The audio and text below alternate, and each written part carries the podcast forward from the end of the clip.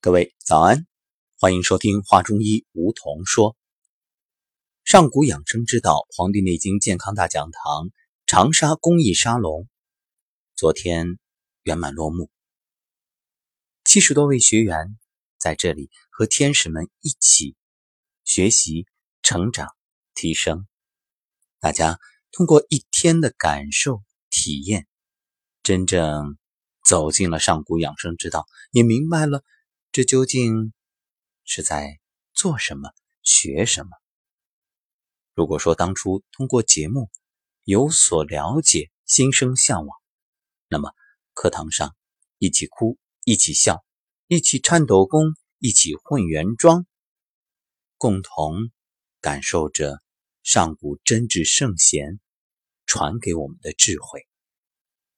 何谓上古养生之道？如果用一句话来概括，我的理解就是：防永远比治更重要。养我们的身、气、心，而不是等到病了之后再去着急上火、后悔。其实何止是养生啊，生活的方方面面不都是如此吗？有备则无患，慌乱必有失。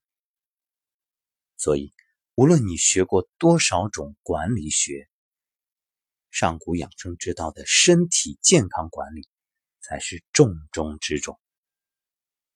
换句话说，如果你把身体管理好了，那么你生活中的方方面面也都能从容应对，有条不紊。好，今天我们就来说说如何管理好你的早餐。管理好早餐，等于管理好营养摄入，也就管理好了你的身材。不夸张的说，每天早餐如果你能够有效的补充能量，那么一天都可以神采奕奕，而且也不用担心因营养不足导致的阳气虚，从而引发的肥胖等诸多问题。你看。早餐真的很重要。